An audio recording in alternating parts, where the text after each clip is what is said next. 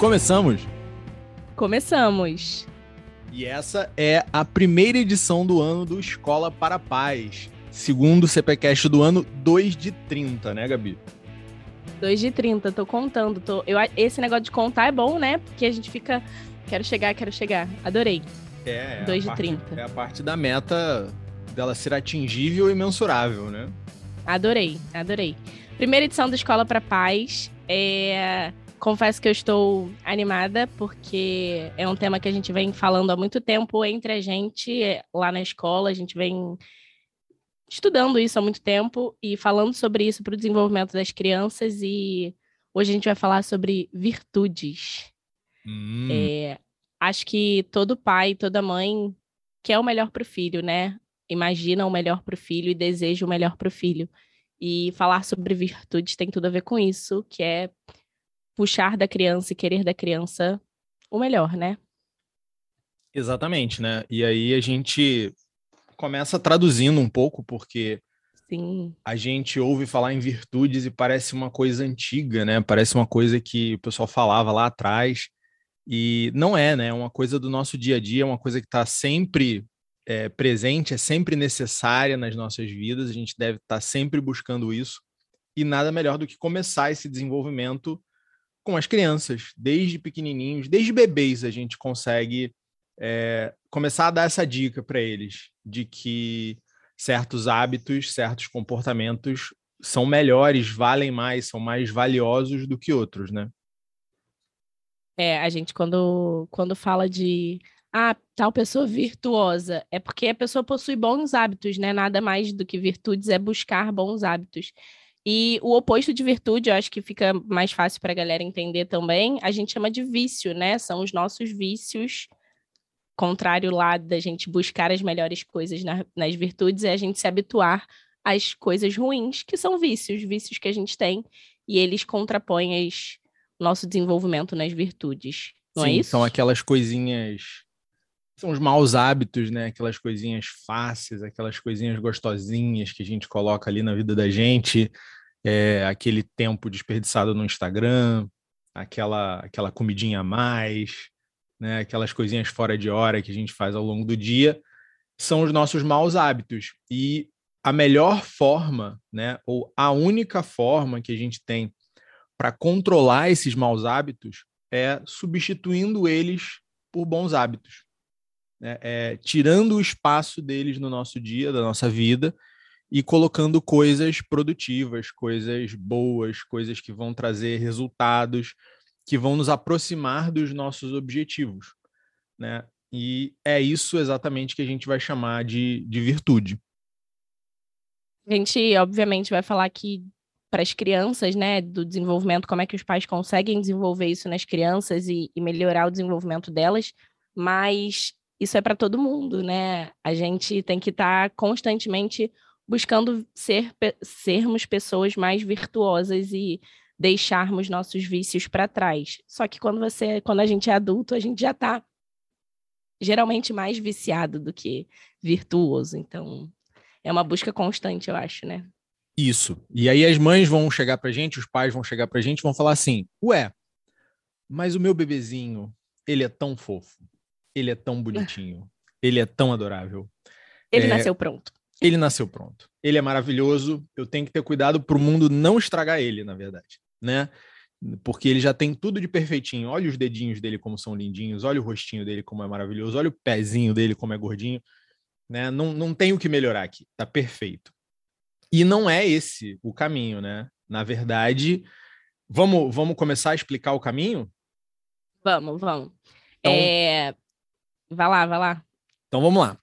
É, quando um bebê nasce, Gabi, o que, que ah. você acha que acontece quando ele sente fome a primeira vez? Ah, eu acho que ele chora. E é a hora né? que quem não tem filho entrega para a mãe. Exatamente. E o que, que acontece quando ele sente a fralda molhada? Ele chora e a gente entrega para a mãe mais uma vez. De novo, né? E o que, que acontece quando você vai dar banho nele? Às vezes ele chora também, porque a água pode estar gelada demais ou quente demais. Ele nos vai chorar. Nos é primeiros banhos, quase sempre, né? quase 100% das vezes ele chora. E por uhum. que, que essa criança chora tanto? Acho que é a única forma que ele tem de se comunicar, né? De entender o mundo externo que está tocando nele ali alguma coisa. E esse mundo acho. externo tocando nele é, são coisas que afetam essa criança. Ó, ó, a palavrinha, afetam essa criança. Ela começa a sentir o mundo. Sim. E ela sentindo o mundo, ela começa a discernir, ela começa a separar sensações boas e sensações ruins. Então, para um bebê, a sensação de estar no colo da mãe, de estar no colo do pai, é muito boa. O bebê vai querer aquilo o tempo todo. A sensação de estar mamando, maravilhosa. O bebê vai querer aquilo o tempo todo. A sensação de estar com fome, muito ruim. A sensação de estar com a fralda molhada, muito ruim. A sensação de uma água que não está exatamente na temperatura do corpo na hora do banho, muito ruim, muito desagradável. Então, e isso é bom que seja assim. Isso é bom porque isso garante, em parte, a sobrevivência daquela criança. Né? Se alguma coisa ali Sim. sai do normal, ela avisa: olha, tá faltando comida, tá sobrando xixi, a água tá quente, a água tá fria, não gostei disso aqui, né? Tô muito apertado, tô muito solto, e por aí vai. Mas qual é o problema disso acontecer? O problema disso acontecer é o seguinte: a criança ela vai se acostumando a reagir a essas sensações. Sim. E aí vão se formando os afetos daquela criança. Ela vai começando a construir as próprias preferências ao longo do tempo. E, obviamente, a nossa tendência é escolher sempre aquilo que é mais gostosinho, que é mais confortável, e repelir Sim. aquilo que é menos gostosinho, menos confortável. Só que chega um ponto da nossa vida onde o nosso desenvolvimento ele não acontece mais de uma maneira livre e desimpedida, né? A gente vai ao longo do tempo ganhando tecidos, ganhando massa muscular, ganhando ossos, crescendo, ganhando capacidade de, de utilizar o nosso corpo, de utilizar o nosso cérebro, a gente vai ficando mais inteligente, a gente vai ficando mais capaz, a gente vai melhorando a nossa percepção do mundo. E para uma criança isso acontece naturalmente, né? Praticamente quase sem estímulo. Se você estimular, vai um pouquinho mais rápido, mas também não dá para ir rápido demais, a criança tem o tempo dela. Se você não estimular, ela vai se desenvolver. Só que chega um ponto da nossa vida onde isso não é mais verdade. E aí, se a gente não tiver capacidade, se a gente não tiver pronto de enfrentar alguns desconfortos, de se afastar um pouco daquilo que é confortável, daquilo que agrada os nossos afetos, né? Aí a gente vai chamar isso filosoficamente, se a gente não não souber abrir mão de certos prazeres sensíveis, de certas sensações prazerosas, certas sensações boas, o que acaba acontecendo é que a gente vai se limitando. A gente vai criando barreiras para o nosso próprio desenvolvimento, ou vai criando barreiras para o desenvolvimento dessas crianças.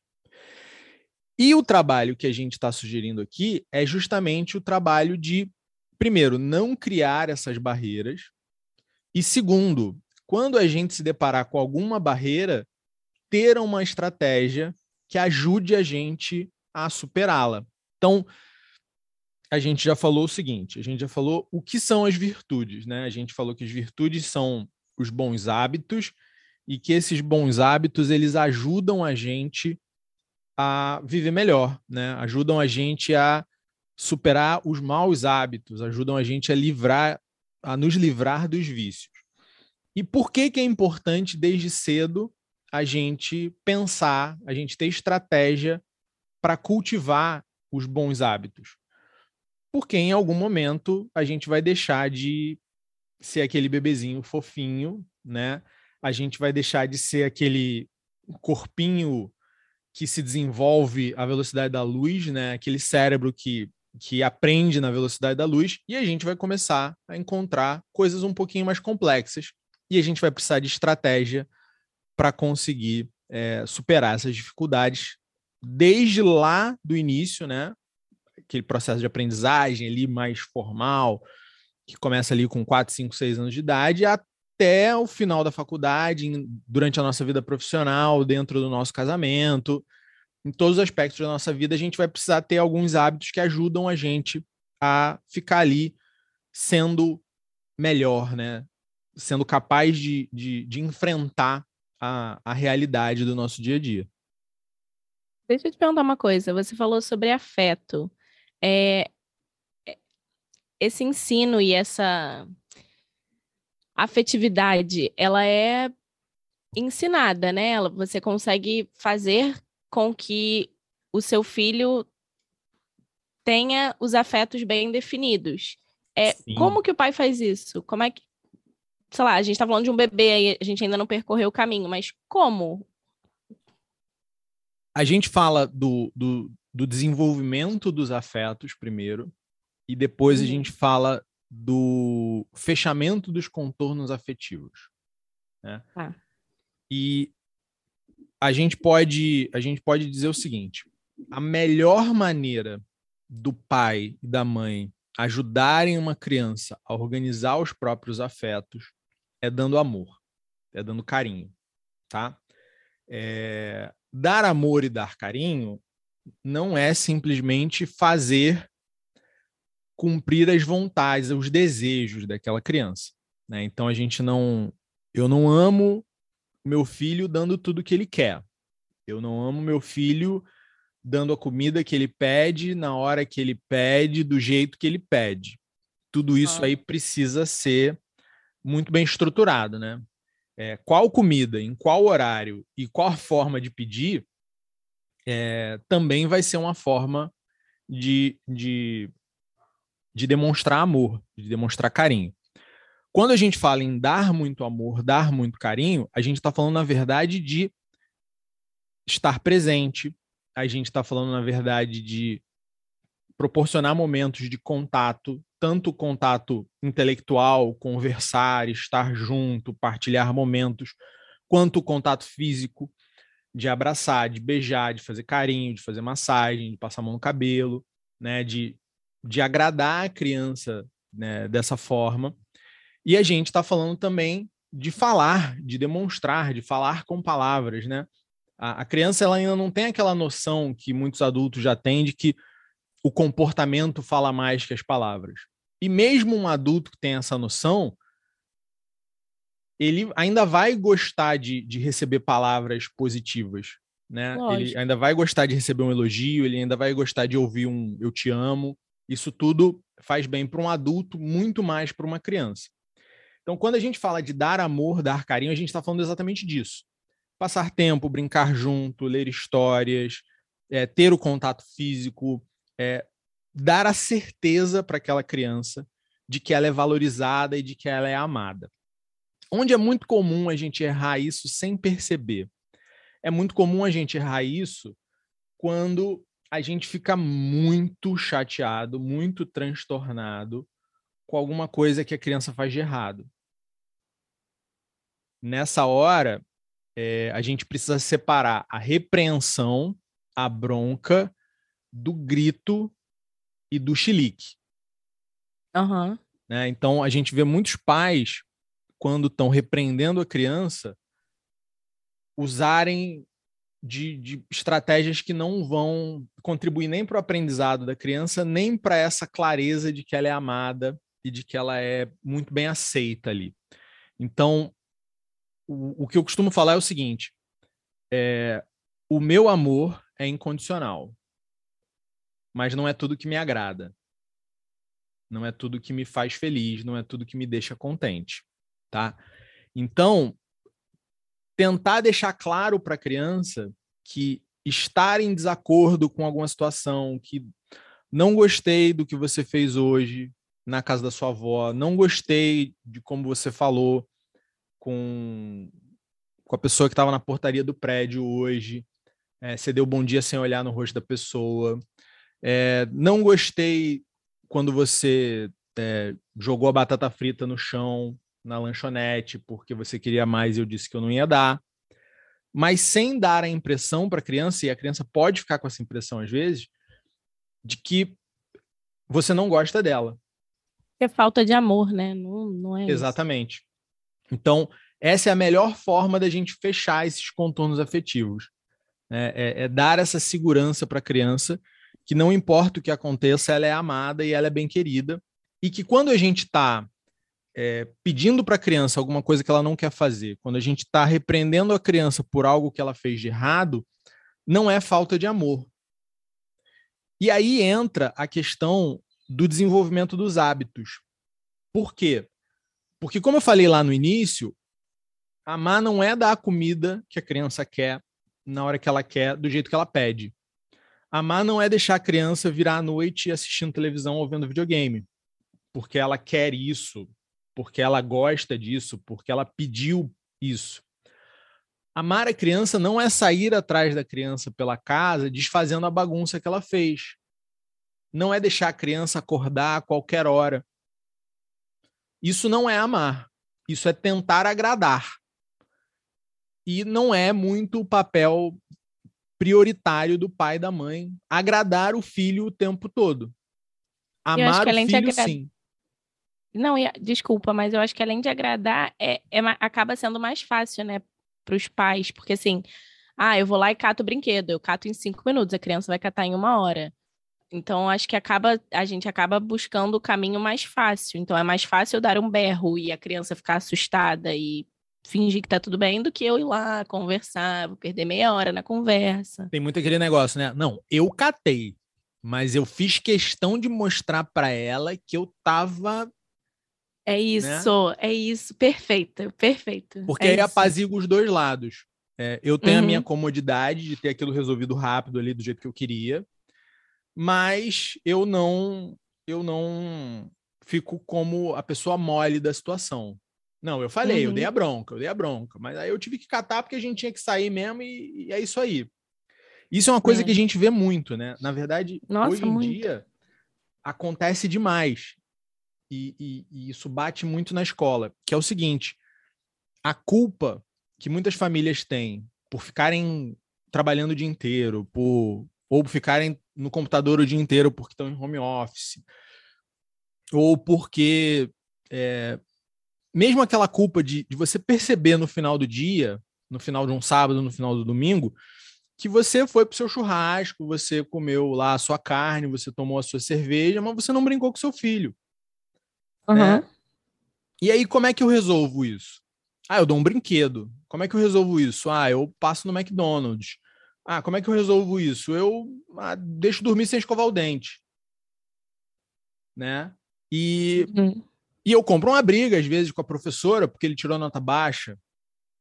Por quê? Ah, porque, pô, eu sou pai, tirou nota baixa, chorou. Então, fez meu filho sofrer. Se fez meu filho sofrer, eu vou lá tirar satisfação. Tá tudo errado. Porque essa nota baixa é. não é, é uma, um ataque da professora ao seu filho. Essa nota baixa é uma sinalização de: olha só, tem coisas aí nessa rotina dessa criança que estão desalinhadas. E elas resultaram numa nota baixa.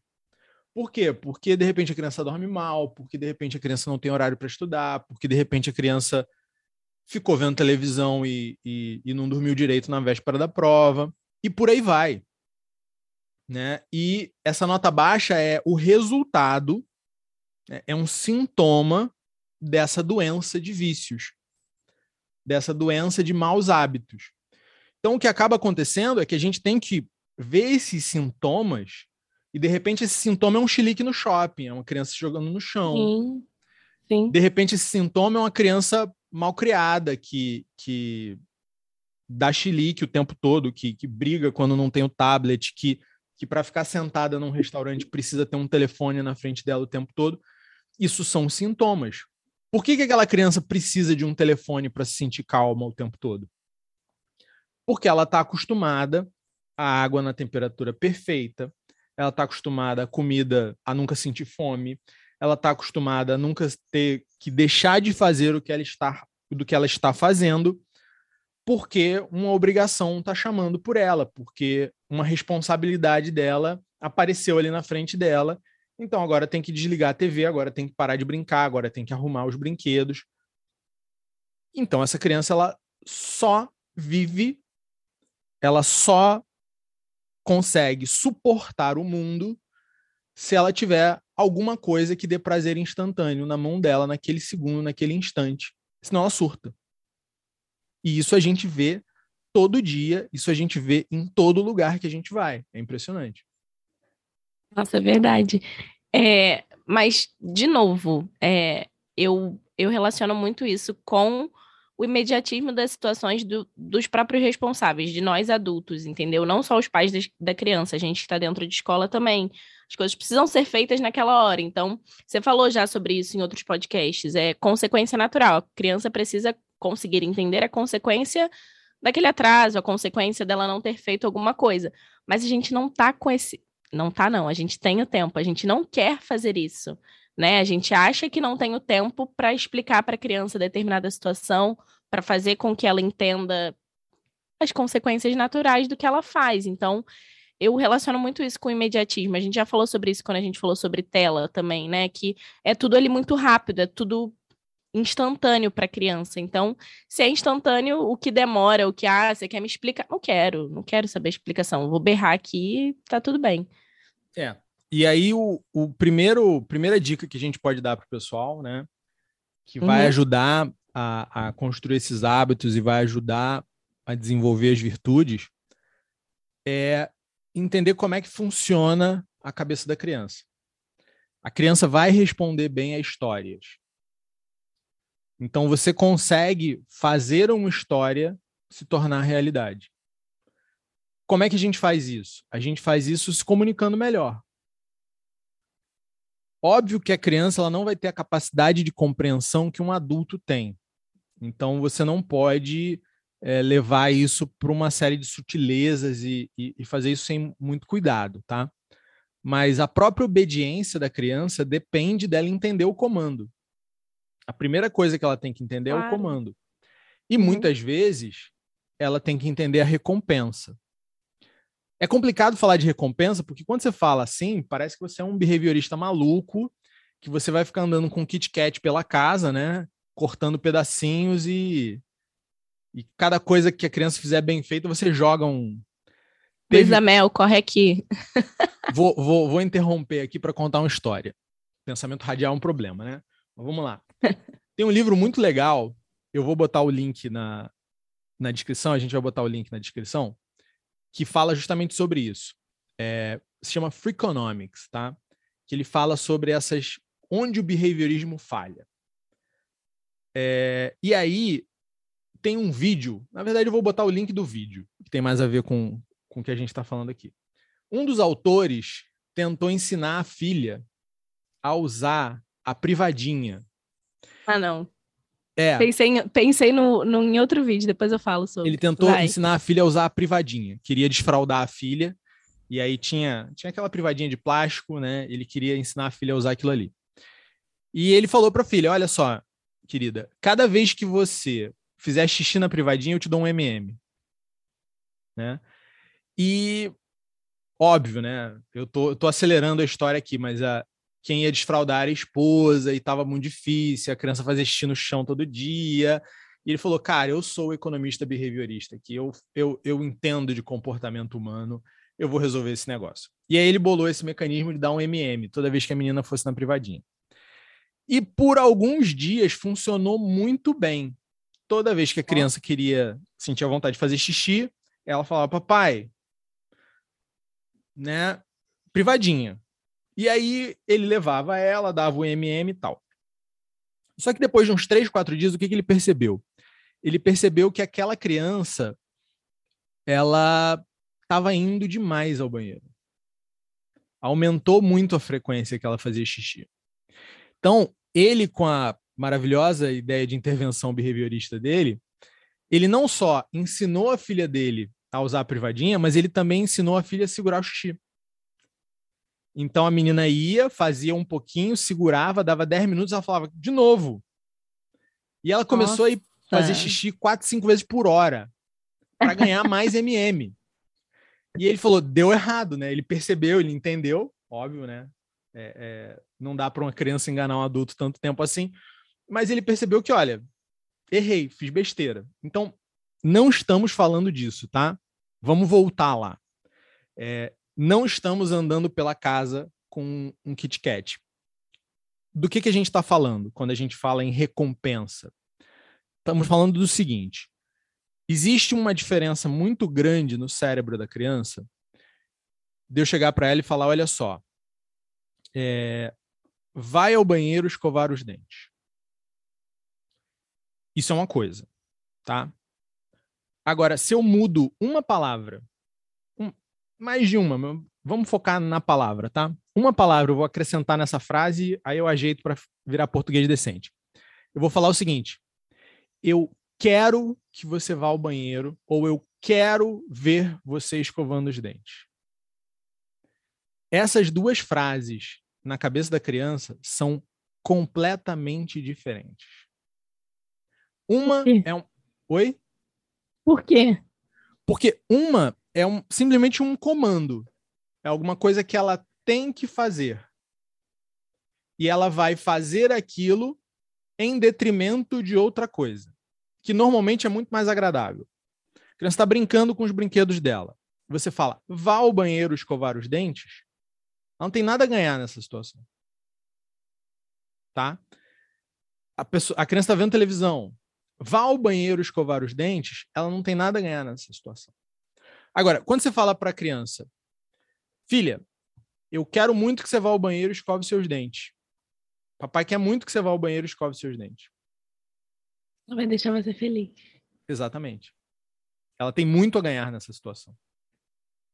Idealmente, mais a ganhar do que continuar brincando, ou mais a ganhar do que continuar assistindo televisão. Então, a forma como a gente se comunica, isso é tipo um detalhezinho. Se eu, se eu consigo chegar para a criança e falar: olha só, a gente tem um programa, a gente tem um planejamento para o dia de hoje, tá? Então, hoje, a gente vai acordar, amanhã, né? Hoje a gente vai acordar, é ridículo, mas. Ou, Soninho da tarde. A gente acabou de acordar, então agora a gente vai tomar café da manhã, depois de tomar café da manhã, a gente vai escovar os dentes. Depois de escovar os dentes, a gente vai, sei lá, fazer mais o quê, né? Brincar por um tempo. E depois, sei lá, criança quer ir para piscina, criança quer andar de bicicleta, criança quer ver um desenho, né? É... Ok. Então a gente colocou uma ordem ali. E essa ordem, uhum. ela tem é, alimentação, ela tem asseio. Eu posso falar, olha, primeiro a gente vai brincar. Sim. Depois que a gente brincar, a gente vai guardar os brinquedos e aí a gente vai, sei lá, para casa da vovó, que é uma coisa que a criança quer muito. Ou vai ao shopping, que é uma coisa que a criança quer muito. Vamos patinar no gelo no shopping. Tá? Então, quando eu chego para a criança e falo, está na hora de tomar café, ela sabe que ele é o primeiro passo daquela programação que vai fazê-la chegar aonde ela deseja, no final das contas. E depois de tomar café? Cara, depois de tomar café, escovar o dente. Então, olha, escovar o dente. Escovar o dente, brincar. Depois de brincar, guardar os brinquedos. A gente tá, o que, que a gente está fazendo aí? A gente está criando uma narrativa para o dia da criança a gente está dando estrutura para esse dia, a gente está ajudando a criança a formar esse dia na cabeça dela. Não tem muito, muita capacidade de pensamento abstrato ali ainda. Né? Então, quando você transforma isso numa sequência, numa história, você está ajudando a criança a entender, você está tirando a ansiedade. Quando a, gente, quando a gente tira a ansiedade, a gente aumenta muito a probabilidade da obediência. E a gente está colocando as coisas de uma forma onde está melhorando. A recompensa está ficando mais próxima. Né? Brincar já é mais divertido do que escovar os dentes. O que, que é mais fácil? Escovar os dentes depois de escovar os dentes, brincar? Ou brincar e parar de brincar para escovar os dentes? Escovar os dentes e brincar é muito mais fácil. Para para ficar mais simples ainda, eu vou, vou transformar isso numa sequência para adulto, tá? Tá. O que, que é mais fácil? Começar a assistir alguns vídeos no YouTube e parar para ir, ir estudar ou parar para ir trabalhar, ou falar o seguinte: não, primeiro eu vou trabalhar aqui umas duas horas, depois eu assisto um vídeo.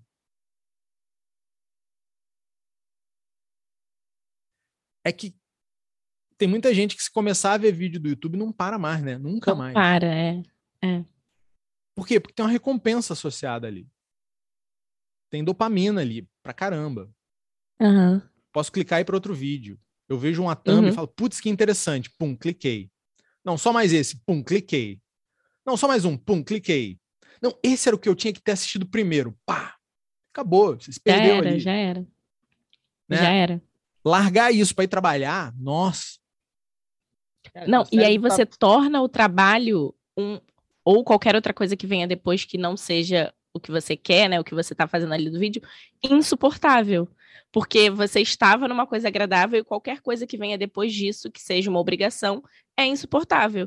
E aí você fala, no exemplo que você deu, a gente vai falar, nossa, eu odeio trabalhar. Não, é porque Exatamente. antes você estava numa coisa que te dá algum prazer e depois você foi para uma atividade que você teve que parar a atividade anterior. Não é que você odeia o trabalho. E olha né? que a gente está falando de pessoas treinadas, né? Eu fiz faculdade, eu li texto em Xerox, meio apagada, reduzida, torta, né?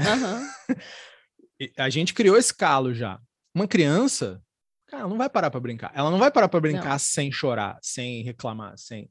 Então, quando a gente cria essa estrutura, voltando, né, para o dia da criança, para o sistema de recompensa que a gente estava falando lá atrás, é, a gente aumenta muito a probabilidade da obediência. A gente torna aquele convívio muito mais simples, muito menos des- desgastante, é muito mais leve. E nesse nesse diazinho, nesse começo de manhã que a gente planejou, a gente já incluiu alguns passos, alguns itens das virtudes que são mais importantes para uma criança. Por exemplo, é, a gente está falando de obediência, né? Como aumentar a probabilidade da criança obedecer? Você, você consegue imaginar o seguinte: olha só, se a criança é mais obediente, pode, pode ficar antipático, mas é verdade, então vai, vai ser assim mesmo. É mais fácil você demonstrar carinho. Ah, com certeza. Não estou dizendo que é certo você só demonstrar carinho quando a criança é obediente, quando a criança é bem comportada, ou que você não vai dar carinho para uma criança que é, que é mais levada, que é menos obediente. Não é isso que eu estou falando. Eu estou falando que a gente é humano e que quando a criança está se comportando bem, é mais fácil para a gente demonstrar carinho, Aham. né? Ah, é o ideal ser assim. Não, não é esse o papo hoje, tá? Então, é, se eu tenho uma criança bem comportada, nossa. E às vezes a criança se comporta mal por ansiedade, às vezes a criança se comporta mal porque se frustrou, porque estava fazendo alguma coisa muito legal e vai ter que parar de repente. Muitas vezes a criança se comporta mal por cansaço. Quem nunca viu uma criança dar, um, dar uma crise, dar um defeito Dormir, no né? final do dia, depois de um dia muito longo, ou se foi numa festa e ficou acordada até mais tarde do que do que está acostumada. Quem nunca viu uma criança dar um defeito numa situação dessa? Então, muitas das broncas que a gente vê os pais darem, muitas das brigas, né, é, dos gritos que a gente vê no relacionamento, eles nascem de cansaço excessivo, de um erro de planejamento dos pais. Olha, se o meu filho dorme às nove, eu levei ele para sair, são 11 horas da noite, e ele começou a chorar porque o guardanapo caiu, Aham. é que não- a culpa não é dele, né? É que fui eu que proporcionei aquilo ali, eu que criei aquela situação. Não adianta eu virar para ele e falar, pô, para de frescura, cara, foi só um guardanapo, o garçom vai trazer outro. Não adianta. Ele, ele não tá chorando porque o guardanapo caiu. Ele tá chorando porque ele tá num, num lugar, num momento da vida dele, onde tudo tá horrível. Onde ele devia estar dormindo duas horas. Numa sensação nova, que ele nunca experimentou, ele nunca sentiu tanto sono, ele nunca sentiu tanto cansaço. Ele tá Hã? extremamente Ele tá te comunicando com que não tá bom, né? Ele, ó, passei do meu limite. Aham. Um adulto ficaria quietinho, encostaria no canto, tiraria uma soneca. Criança não, a criança vai chorar, né? Então, criança às vezes se comporta mal por causa disso. Criança às vezes se comporta mal por frustração. Outra coisa que é Rapi- Ah, Rapidinho, vai. só um adendo, porque você falou isso aí, me lembrou que é, a, gente, a gente já leu isso e fala, o Jordan Peterson fala que a gente cria as crianças para o ambiente social externo. Isso tem muito a ver com o que você está falando. Quando a gente leva a criança para um, para um espaço externo, quando a gente está educando essa criança, a gente está educando essa criança para que ela conviva com outras pessoas. Então, essa criança cansada, essa criança nossa, o filho de fulano é mal educado. Cara, você precisa entender o limite do teu filho para que o teu filho consiga conviver com outras pessoas no ambiente externo, né? Sim, sim, claro. E, e grande parte do desenvolvimento desses bons hábitos, dessas virtudes, também vão impactar é, na sua relação com outras pessoas. Porque o, o, o que o Peterson fala é: olha, uma das prioridades, um dos principais problemas de um pai e de uma mãe, um dos grandes objetivos de um pai e de uma mãe, é criar um ser humano sociável Sim. que consiga conviver com outras pessoas, que consiga se comportar num ambiente de trabalho, num ambiente de estudo, sem ser colocado de lado como o esquisito, como o chato, como o pernóstico, como o soberbo, como o arrogante, como o brigão. Sim. Né? Você sabe que se no seu trabalho você for uma pessoa agradável com as outras pessoas, a chance de você se dar bem ali é maior. E, e muitas vezes a gente começa a tirar isso das crianças ali com 3, 4 anos Uhum. ou começa a dificultar que elas aprendam o jeito certo de fazer a coisa ali com 3, 4, 5 anos de idade. Então é, é exatamente por aí. Isso que você está falando, uma outra vez eu li uma, uma, uma pessoa falando sobre a construção de bons hábitos nas crianças e ela falava que da atitude dos pais, dois responsáveis em relação a isso. E ela falava que três coisas nesse processo pros responsáveis n- no desenvolvimento de um bom hábito são importantes. Ela falava sobre tato, eh, persistência e o tato, persistência e vigilância. Por quê? Ela falava que tato para você entender o que, que você quer daquela criança, para você Uhum. conseguir entender a situação. Ah, eu quero desenvolver esse bom hábito por isso. Então eu tenho que Uhum. explicar para a criança o porquê daquilo ali. Ela fala sobre vigilância do tipo, ah, eu- ela dava o exemplo de pendurar a toalha no, no banheiro, né? Aham. Pendurar a toalha depois do banho. Se você quer que seu filho pendure a toalha depois do banho, você precisa saber se ele está indo lá pendurar. Então você precisa ir lá olhar, você precisa Uhum. vigiar aquilo ali que ele está fazendo, né? Falar, ah, eu quero que você pendure a toalha no banho e nunca mais olhar a toalha. E nunca mais ir lá falar com ele sobre isso. Então ela manda vigiar aquele hábito que você está querendo construir.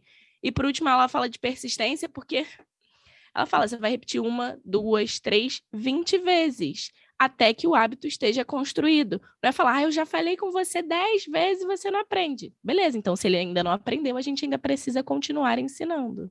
Gabi, quantas Então- vezes ao longo da sua vida a sua mãe mandou você escovar os dentes?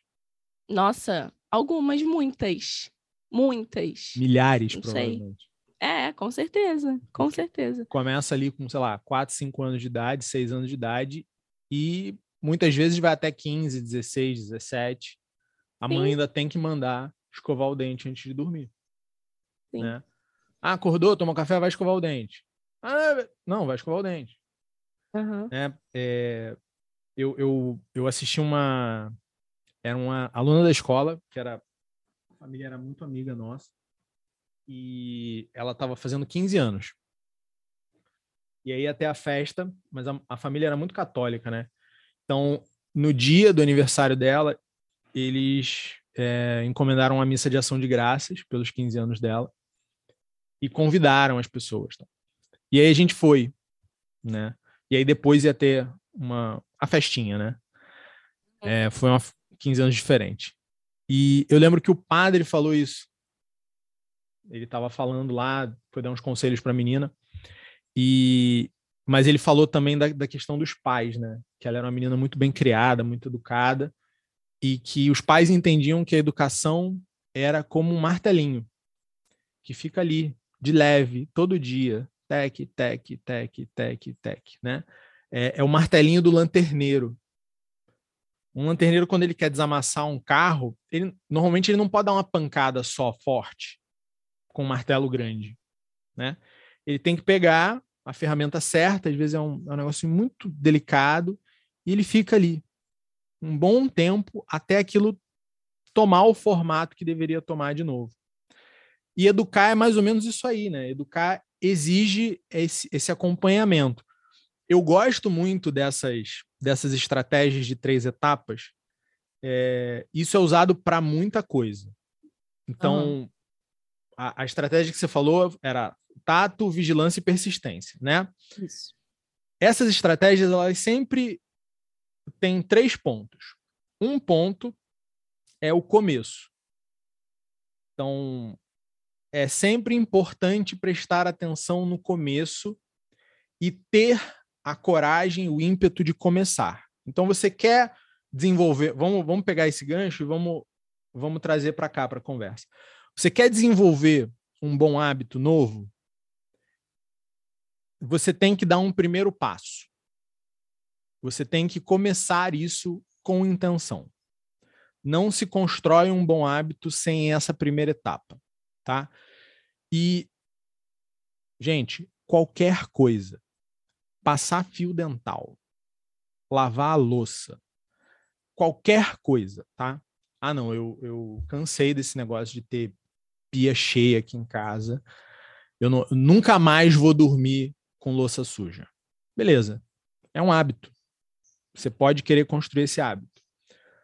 Eu vou usar fio dental todo dia. Porque eu, eu escovo o dente, mas fio dental é chato, sei lá, dói meu dedo, é, não sei, é, meu, meus dentes são muito juntos ou são muito separados, ou sei lá, não sei. Você tinha a sua desculpa lá. É, você precisa decidir isso. Tá? Então é, é... E quando a gente está fazendo isso com a criança, decidir e comunicar. Né? E comunicar da, daquela forma que a gente já falou. Olha, eu quero muito te ver fazendo isso. Né? Eu vou ficar muito feliz se isso acontecer. Nós vamos fazer isso juntos. A criança tem sempre alguma coisa a ganhar aí. Então, beleza. O primeiro passo é esse começo. Ter a intenção e a coragem de começar.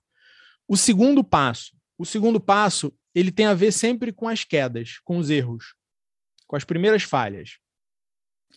Primeira vez que você for passar fio dental depois de muito tempo, o seu dedo vai doer. Depois acostuma.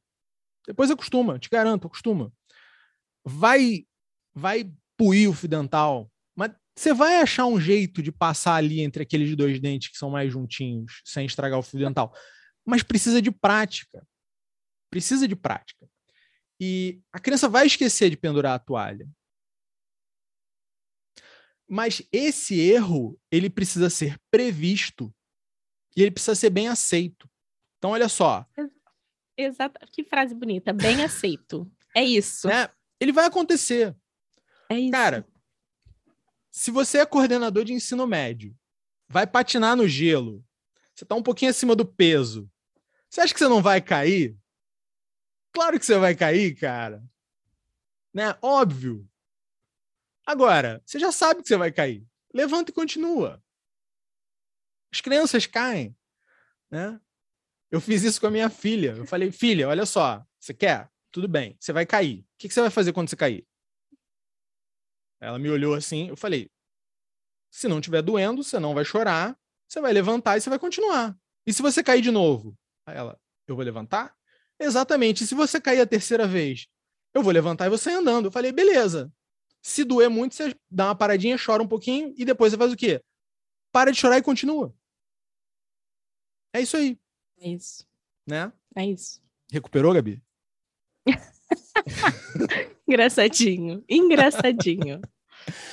Ele faz de propósito, a gente testa o microfone no início do podcast, aí é, bota lá no volume certo. Ele sabe que eu vou dar uma gargalhada e que vai estourar o áudio, vai, é ótimo. Aí ele conta piada. É sensacional. É ótimo. Depois vocês peçam para Gabi contar lá no Instagram dela como é que é essa história de, de cair patinando no gelo. Não, por favor, não. Então, gente, esse é o segundo passo. O primeiro passo é começar, né? ter a decisão e a coragem de começar. O segundo passo é lidar com os primeiros erros, porque eles vão acontecer. E o terceiro passo é exatamente do jeito que ela colocou, é persistência. Por quê? A gente está aqui fazendo podcast, né? Ano passado a gente fez 27 podcasts. Esse ano a gente quer fazer mais. Então a gente colocou a meta em 30. E no primeiro podcast a gente falou um de 30. E esse é dois de 30. Vai chegar um momento no ano que vai ter um evento na escola, vai ter um conselho de classe, vai ter alguma coisa que vai fazer a gente não querer gravar. Hoje já era um dia, hoje não, eu não consegui ir para a escola, a gente teve que gravar no Zoom e tal. Eu ia falar isso, eu falei, não, eu não vou falar, não, vou ficar quietinha, mas hoje era um dia que a gente podia falar, ah, não, não vamos gravar, não. É, é ah, pô, eu não, não, vou conseguir ir para a escola de manhã cedo, então. Exatamente. Não, não, vamos gravar hoje, não, né? Só que, cara, hoje é 2 de 30.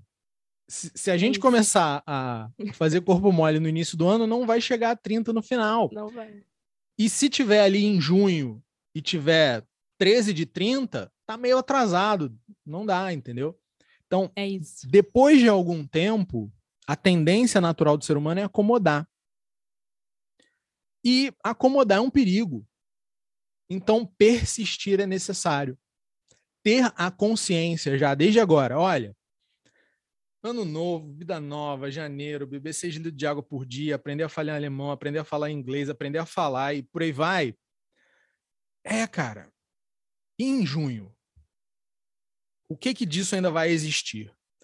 Dia 29 de janeiro, que a gente está gravando isso. O que que das tuas metas lá de menos de um mês atrás ainda existem? O problema muitas vezes é a falta dessa persistência. Então, imagina uma criança Imagina uma criança que tem a, a capacidade de atenção de uma mariposa na discoteca. Né? que não, não presta atenção nas coisas mais de quatro minutos. E você quer construir um hábito que ela vai carregar para a vida toda. Cara, você vai pedir para ela escovar o dente milhares de vezes ao longo da vida dela. Sim, sim. Né? E não e tem é... aquela, né? Eu tô cansada de falar com você.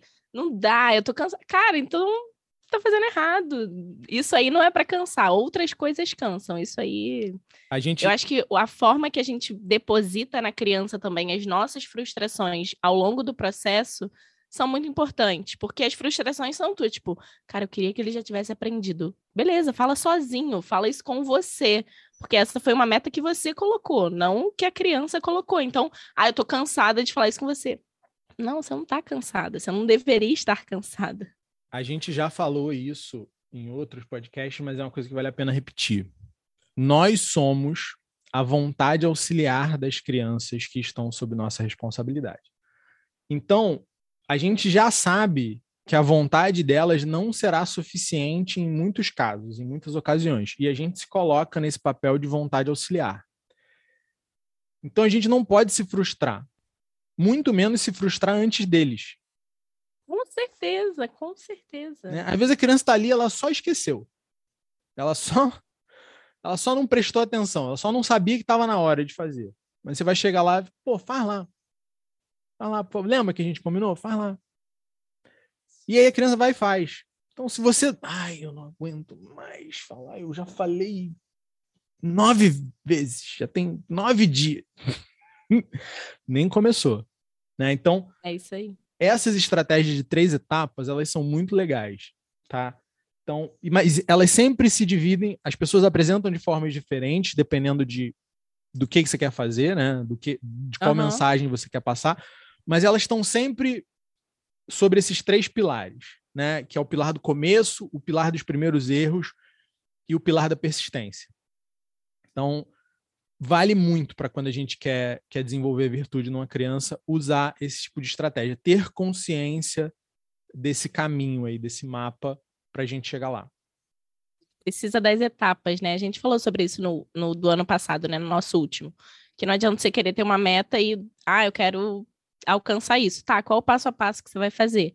Acho que isso que você falou aí, de, de ter as três etapas, de ter as três coisas definidas, faz sentido. É... Luciano, última pergunta. Eu acho que a gente já estourou aí, tá começando a estourar nosso, nosso padrão de tempo. Mas é quando os pais, quando a gente, a gente começou falando sobre virtude, a gente a, acabou falando muito sobre hábito, porque é a mesma coisa, né? Para desenvolver um bom hábito, a gente está de desenvolvendo uma virtude. É... Uma de cada vez? Uma coisa de cada vez com a criança?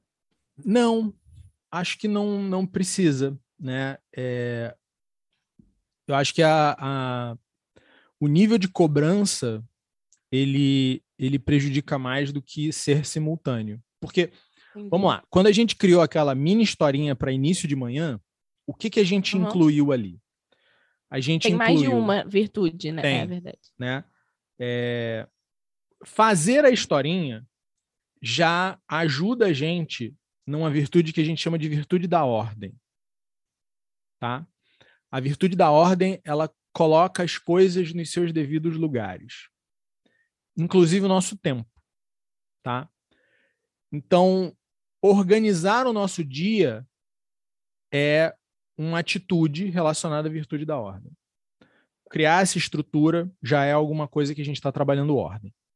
Organizar o nosso espaço também. Então, quando a gente fala que depois de brincar a gente vai guardar os brinquedos, mais uma vez a gente está. Primeiro a gente falou de ordem no tempo e agora a gente está falando de ordem no espaço, né? Manter a casa em ordem.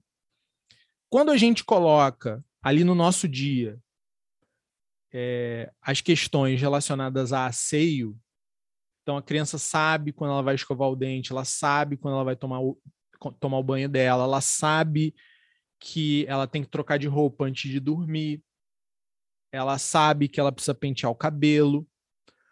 Todas essas pequenas atitudes ao longo do dia, elas estão ligadas ao asseio da criança. A gente pode desenvolver isso simultaneamente. Quando a gente pensa em, em estratégias para tornar esse dia mais leve, mais tranquilo, né? Como colocar as recompensas mais para o final do dia, né? Ah, pô, meu filho, minha filha assiste televisão, beleza? Deixa a televisão para o final do dia, né? Por quê? Porque se você já deixou uma criança assistir televisão duas, três, quatro horas e depois falou que ela tinha que desligar a televisão e mandou ela brincar, ela invariavelmente virou para você e falou: Ah, hoje tá chato. Ah, nada eu tô entediado. Que faça, é, nada que você faça vai alcançar a expectativa dessa criança mais. Exatamente. Então, ah, não, eu deixo ver a televisão meia hora, 40 minutos, dois desenhos, sei lá. É, tá bom, deixa no final do dia, tá? Quando você faz isso, você tá aumentando a capacidade daquela criança de te obedecer. E se toda vez que ela te obedece, toda vez que ela faz aquilo que é previsto, ela se sente bem com aquilo, você agradece, você congratula, parabeniza. Ai, que bom que você fez isso, que você não demorou hoje, que você não ficou enrolando. Ai, fiquei tão feliz, né, que você comeu tudo. Toda vez que a criança faz aquilo que você quer e ela recebe um apoio, nossa, essa criança ela vai naturalmente se tornar mais e mais obediente. Ela vai uhum. entender que quando ela obedece, coisas boas acontecem e essas coisas boas não acontecem quando ela não obedece. E às vezes até umas coisas bem ruins acontecem quando ela não obedece. E ela vai relacionar? E por que, que a gente falou de contornos afetivos lá no início, né? Que a Gabi perguntou e, e a gente relacionou as duas coisas. Porque grito também afeta. E se eu não tenho atenção de nenhuma ordem, mesmo a atenção do grito vai preencher alguma coisa dentro de mim. Com certeza. Né? Então, ter essa, esse cuidado né, de ir alimentando essa criança ao longo do dia, ao longo da semana, ao longo dos meses, ao longo dos anos, ao longo da vida, com coisas que afetem ela de maneira positiva, vai tornar essa criança muito mais sociável, muito mais obediente, né? Muito mais agradável, né? É, é aquela criança que o, o, o, Jordan Peterson falou lá, que a gente comentou também, que olha, ela vai viver aqui em sociedade bem, ela vai saber se comportar. Ela, uhum. ela já tem uma boa parte da educação dela ali bem resolvida. Então, ter o cuidado de dar essa atenção de uma maneira também intencional, planejada. É, olha só, você tem filho, você tem que dizer algumas vezes por dia para aquela criança que você a ama. Você tem que abraçar aquela criança algumas vezes por dia.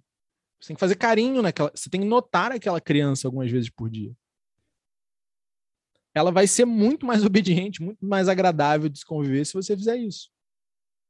Crianças não são mini adultos, né? Elas precisam dessa, desse contorno aí, dessa, desse tipo de afetividade diferente do que um adulto precisa ou precisaria se ele estiver maduro o suficiente. Isso. A comunicação é diferente. Né? Então, é. a gente está trabalhando pelo menos aí umas três virtudes simultaneamente. A gente está trabalhando ordem, Entendi. a gente está trabalhando asseio, a gente está trabalhando obediência.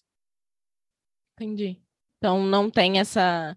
Ah, não, agora eu só. Até porque eu acho que ficaria bem bem esquisito, né? Não, agora eu só trabalho virtude da ordem. Aí a minha neurose é que ele mantenha o quarto arrumado e eu sou hiper focada nisso. Então é. faz sentido trabalhar mais de uma coisa ao mesmo tempo. Quando Até a gente... porque a vida, a vida é dinâmica, né? A gente não vai ficar. É, imagina, imagina a, a, a história da, da Chapeuzinho Vermelho, é, sei lá, no Rio de Janeiro. Uhum. A última coisa que ela ia precisar se preocupar era com o lobo. É. O cenário, ele faz parte da história, né? Então, imagina o seguinte, eu falo para a criança, olha, seu quarto tem que estar tá arrumado, mas você passa três dias sem tomar banho. É isso. Uma pessoa que passa três dias sem tomar banho não é uma pessoa que tem um quarto arrumado. Não é o uhum. meu personagem. Não encaixa dentro da minha história. Não faz sentido. Né? Imagina, é. A, a... Só se a gente estiver falando de uma pessoa com algum transtorno, né? No caso, porque. É, a, a... mas é, é não queremos crianças, é. criar crianças assim. Imagina é. a Chapeuzinho Vermelho andando aqui, né? Passando ali pela linha amarela e tal. A maior preocupação dela não é um lobo. É um assalto. Né? É um, sei lá, entregador de, de iFood que vai arrancar o retrovisor dela. Não, então não faz sentido se a gente e a gente quer para a criança mais ou menos ali coisas que, que, que se articulam bem, né? Coerente, a seio, né? obediência, né? a ordem, são coisas que se articulam muito bem. Então, não, eu acho que até ajuda no final das contas. É, é fácil, Luciano. Você que é pai? Não é fácil. Não é, é nem um pouco difícil, mas não é fácil. Por que, que não é fácil? É... Olha, vamos lá. Correr uma maratona, você precisa se preparar, né? Mas é, um, é uma coisa que vai durar um dia, menos de um dia, algumas horas.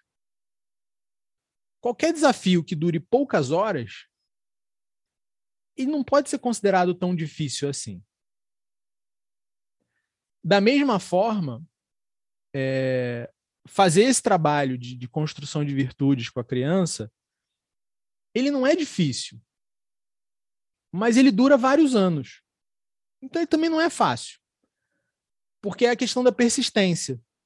Se você deixa para lá uma semana, você voltou no tempo um mês, às vezes, né? Dependendo do que você está querendo alinhar ali naqueles novos combinados. Então, é uma coisa que você tem que fazer todo dia. Uma coisa que você tem que fazer todo dia pela nossa própria natureza, né? A gente não muitos de nós, né? Eu não sou tão consistente assim com tudo que eu faço. Então tem sempre aquele chamado ali, olha, hoje de novo, hoje outra vez. Seja consistente hoje também. É, não dá para dizer que é difícil, né? Não é, ah, não sei se eu vou conseguir. Não, não é a questão de não ter forças. Não é a questão de uhum de, de não alcançar, né? Mas é uma questão de, olha, tudo que a é gente precisa fazer com muita consistência, né? Seja trabalho, seja estudo, seja dieta, é, tem ali, tem ali o seu desafio. Então, não é, é muito fácil, porque... nem é difícil. É, eu perguntei isso porque muitas vezes, quando a gente está falando no podcast, a gente fala, ó, oh, a gente está falando do mundo ideal, a gente está.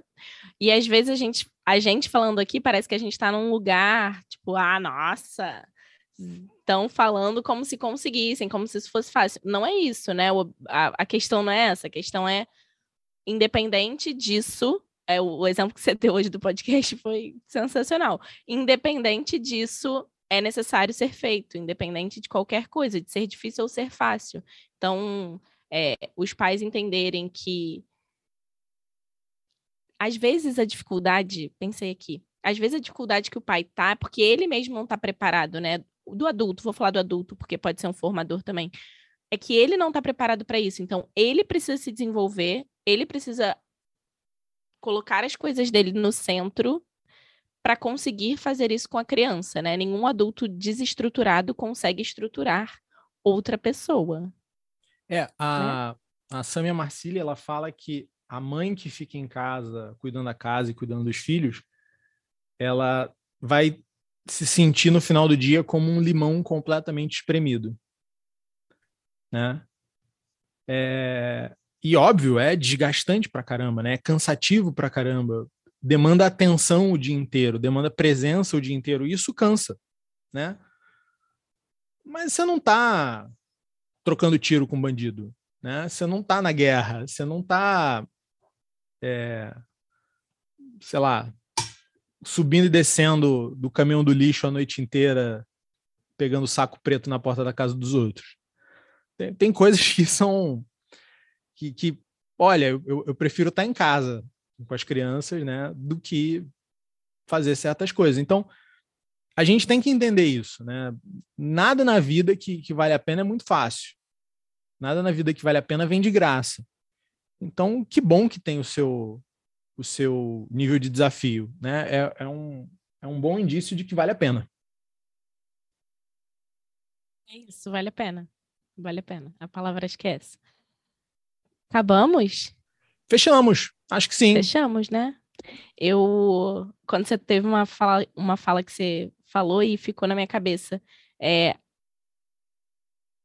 e a pergunta talvez seja, tipo, as pessoas sabem amar de fato os filhos dela? Tipo, porque a gente acha que às vezes amor é dar o que a criança precisa e não é isso. Foi sobre isso que a gente falou hoje. Não é isso. É ver o sorriso o tempo todo, né? Eu quero ver o sorriso é. o tempo todo. É. Isso não é não é a melhor forma de amor, eu acho. Se existe olha, mais de uma. É, se eu passo a semana toda fora de casa, se eu trabalho, se eu saio sete horas da manhã, volto oito, nove horas da noite, e muitas vezes eu não, não vejo a criança acordada naquele dia, é muito normal você querer isso. É muito normal você querer ver o sorriso o tempo todo. Você está tão pouco tempo ali, né, presente, que você não quer ver, você não quer deixar a criança chateada. Você já estava ausente tanto tempo, como é que você vai querer chatear aquela criança? Né? É, então, é o discernimento entre o amor, o sentimento amor e o verbo amar. É, é, às vezes a gente precisa desconectar aquilo que a gente está sentindo daquilo do que é a ação. É, amar não necessariamente é, é dar vazão àquele sentimento cru o tempo todo. A gente tem que pensar lá na frente, a gente tem que, tem que avaliar o longo prazo. É decisão, né? realmente decisão. Muito obrigada. De nada. Nos próximos a gente vai pegar essas virtudes aí, né, individuais e, e vai abrir elas mais, vai trazer uns exemplos aí, algumas algumas dicas para cada uma dessas virtudes.